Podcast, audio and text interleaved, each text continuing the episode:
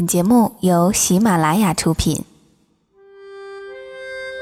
岁月像一个细细的筛子，将心底原本清晰的东西变得更清晰，如同记忆中那微微星光的萤火虫。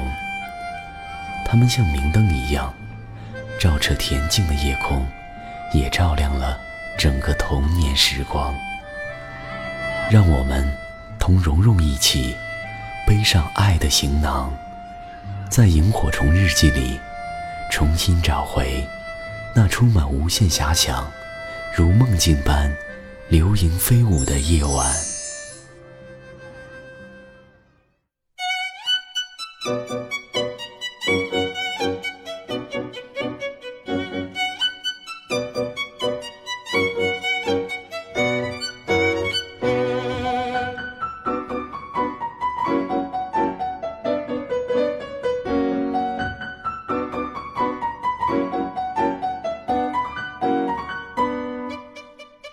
这是在美国地铁里的一个发人深思的实验。二零零七年的一个寒冷的上午，在华盛顿特区的一个地铁站里，一位男子用一把小提琴演奏了六首巴赫的作品，共演奏了四十五分钟左右。他前面的地上放着一顶口子朝上的帽子，显然这是一位街头卖艺人。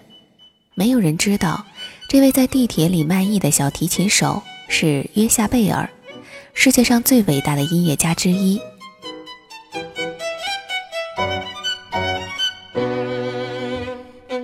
他演奏的是一首世上最复杂的作品，用的是一把价值三百五十万美元的小提琴。在约夏贝尔演奏的四十五分钟里，大约有两千人从这个地铁站经过。大约三分钟之后。一位显然是有音乐修养的中年男子，他知道演奏者是一位音乐家，便放慢了脚步，甚至停了几秒钟听了一下，然后急匆匆地继续赶路了。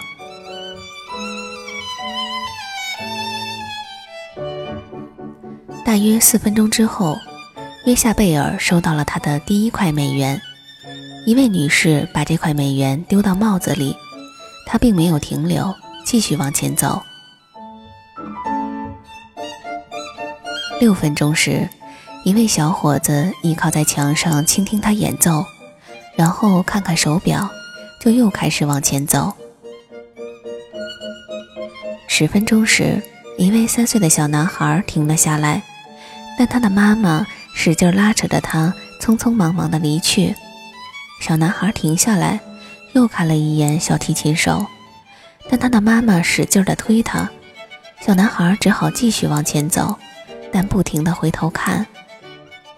其他的几个小孩子也是这样，但他们的父母全都硬拉着自己的孩子快速地离开了。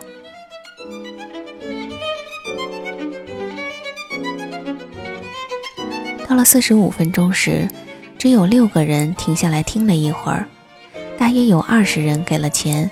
就继续以平常的步伐离开。约夏贝尔总共收到了三十二美元。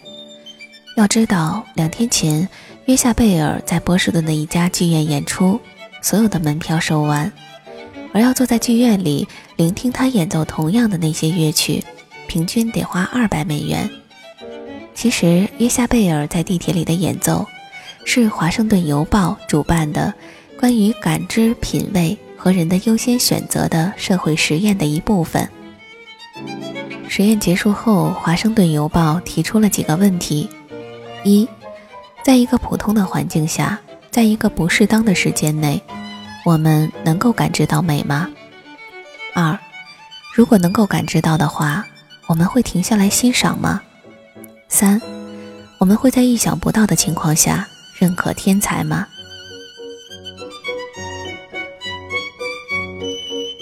最后，实验得出的结论是：当世界上最好的音乐家用世上最美的乐器来演奏世上最优秀的音乐时，如果我们连停留一会儿倾听都做不到的话，那么在我们匆匆而过的人生中，我们又错过了多少其他的东西呢？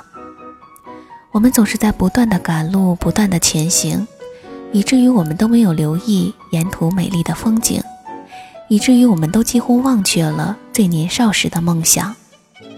我们像个陀螺一样的旋转，我们是否得到了自己想要的东西？或者说，这样的生活是否是我们想要的？生存很简单，生活很难。我们忘记了为何而出发，活在自己设计的未来中，忘记了生活当中除了工作和财富，还有家庭、健康、快乐、朋友等等。如果我们把工作和财富当成了生活的全部，那我们就错过了太多太多。所以，我们是不是可以尝试脚步慢下来，让灵魂跟上？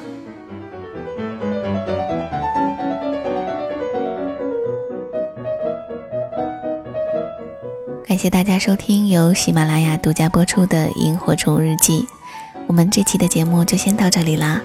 如果大家想第一时间收听到我的节目的话，可以关注微信公众账号和新浪微博“蓉蓉幺六八”。